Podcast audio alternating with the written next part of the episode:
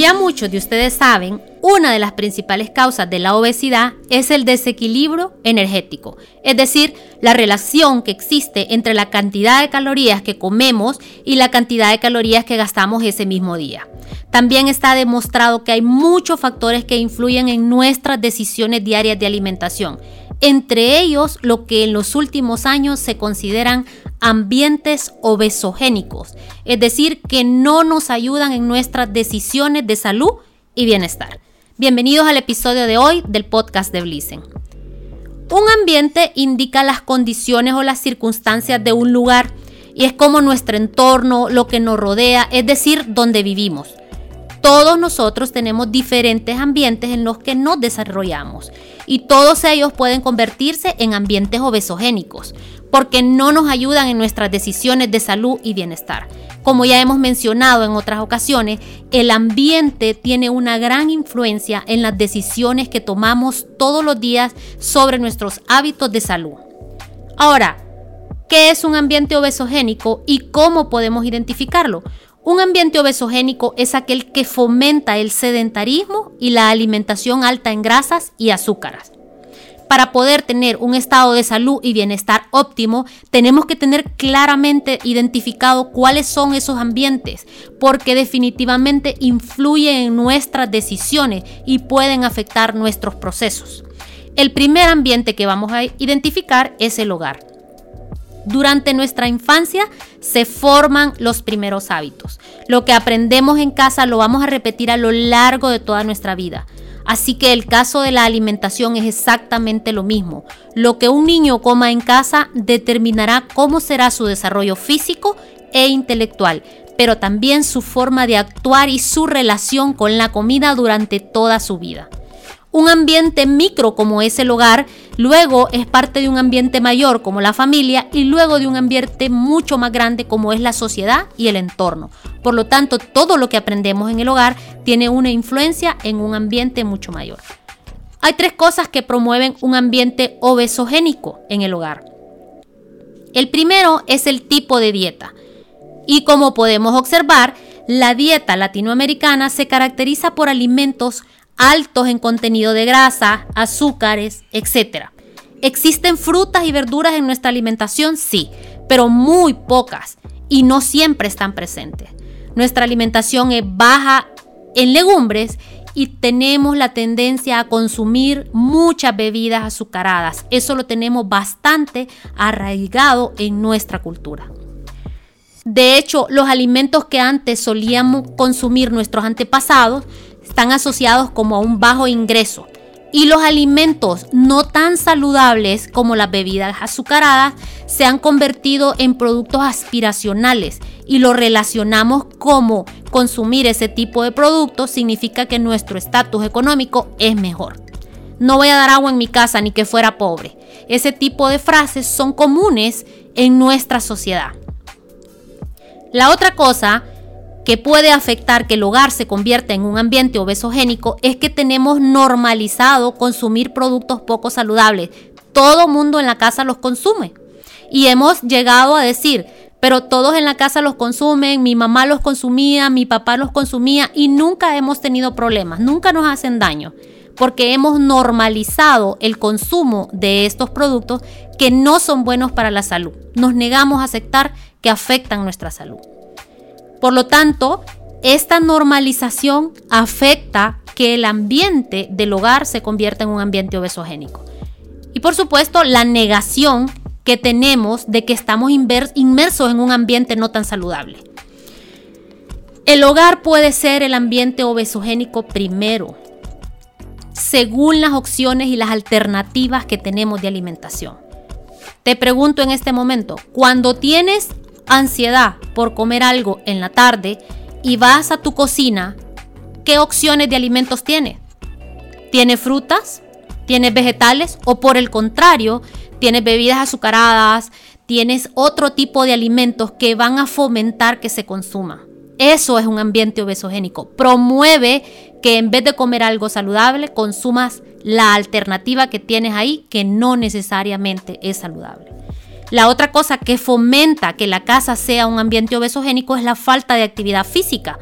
¿Cómo es nuestra familia? ¿Promueve el hábito de realizar actividad física todos los días? ¿O preferimos simplemente no hacer ningún tipo de actividad física? Esas son las razones que un hogar puede considerarse como un ambiente obesogénico. Queda en tus manos definir qué tipo de ambiente existe en tu hogar. Recuerda, son los adultos los que definen lo que se coloca en la mesa. Son los adultos los que hacen las compras todos los días. No son los niños. Pero lo que tú pongas en el plato de un niño puede hacer la diferencia en su salud hoy y en el futuro cercano. El segundo ambiente obesogénico o que puede convertirse en un ambiente obesogénico es la escuela. Es el segundo hogar de los niños. Ellos van a tomar decisiones sobre lo que quieren comer y la cantidad de comida que deben de ingerir ahí.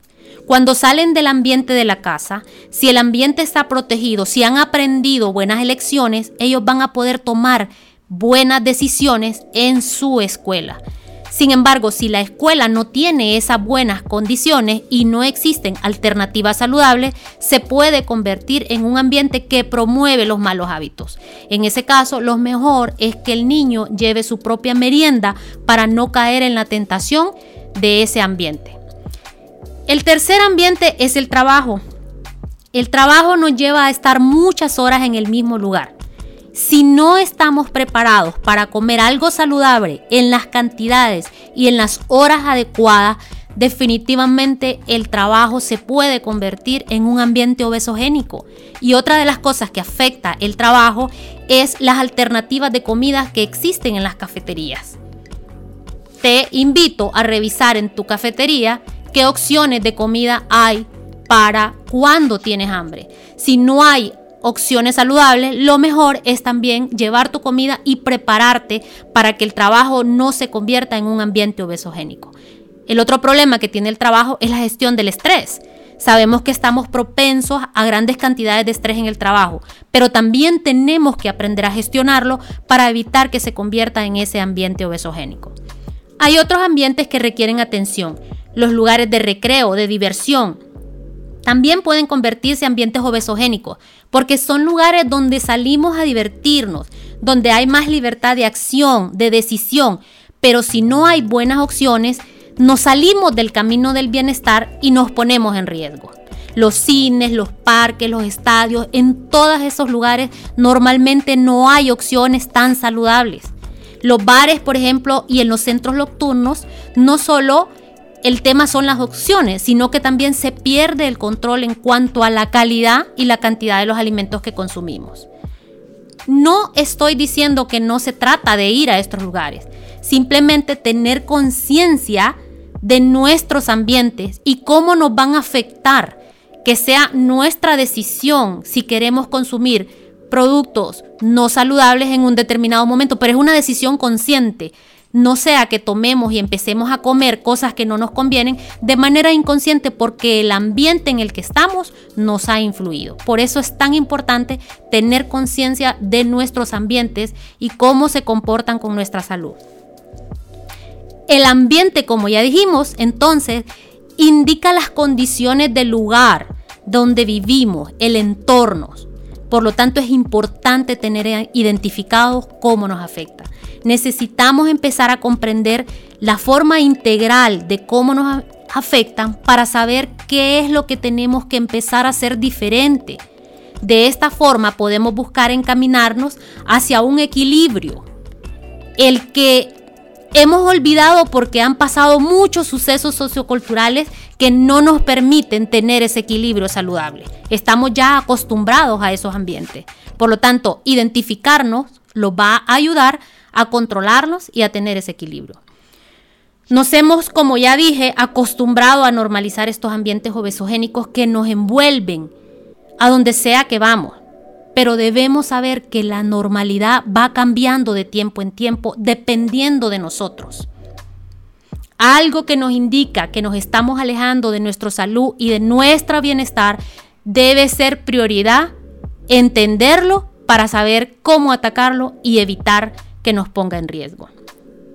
Sabemos que estamos en una crisis de salud y de peso sobre todo, pero hay personas más susceptibles en esta crisis Y los más susceptibles son las mujeres, los niños, los adolescentes.